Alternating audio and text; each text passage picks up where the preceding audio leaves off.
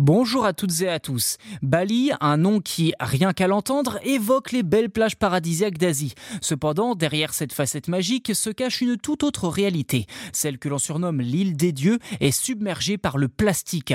En effet, Bali génère 300 000 tonnes de déchets par an. Autant de détritus qui s'amoncellent sur les plages car il n'existe pas à Bali de service de collecte des ordures.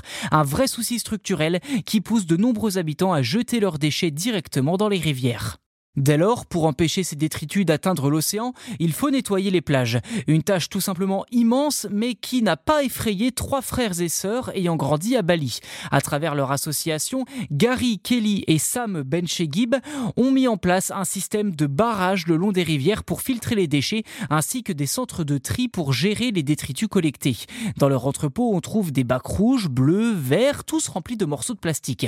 Une fois triés, les plastiques sont déchiquetés en morceaux pour faciliter le nettoyage par les machines.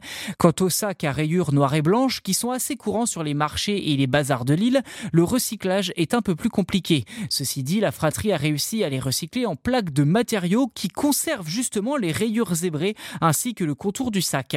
Une fois découpées, ces plaques servent à fabriquer des meubles de rangement, des tables, des chaises, car elles peuvent être travaillées de la même manière que le bois. D'ailleurs, l'un des trois frères, Gary, a même réussi à construire une maison en utilisant ces plaques de bois issues des sacs plastiques.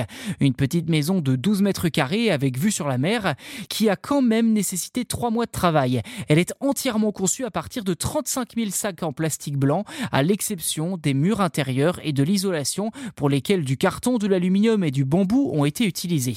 Tout du mobilier est réalisé en planches de plastique recyclées.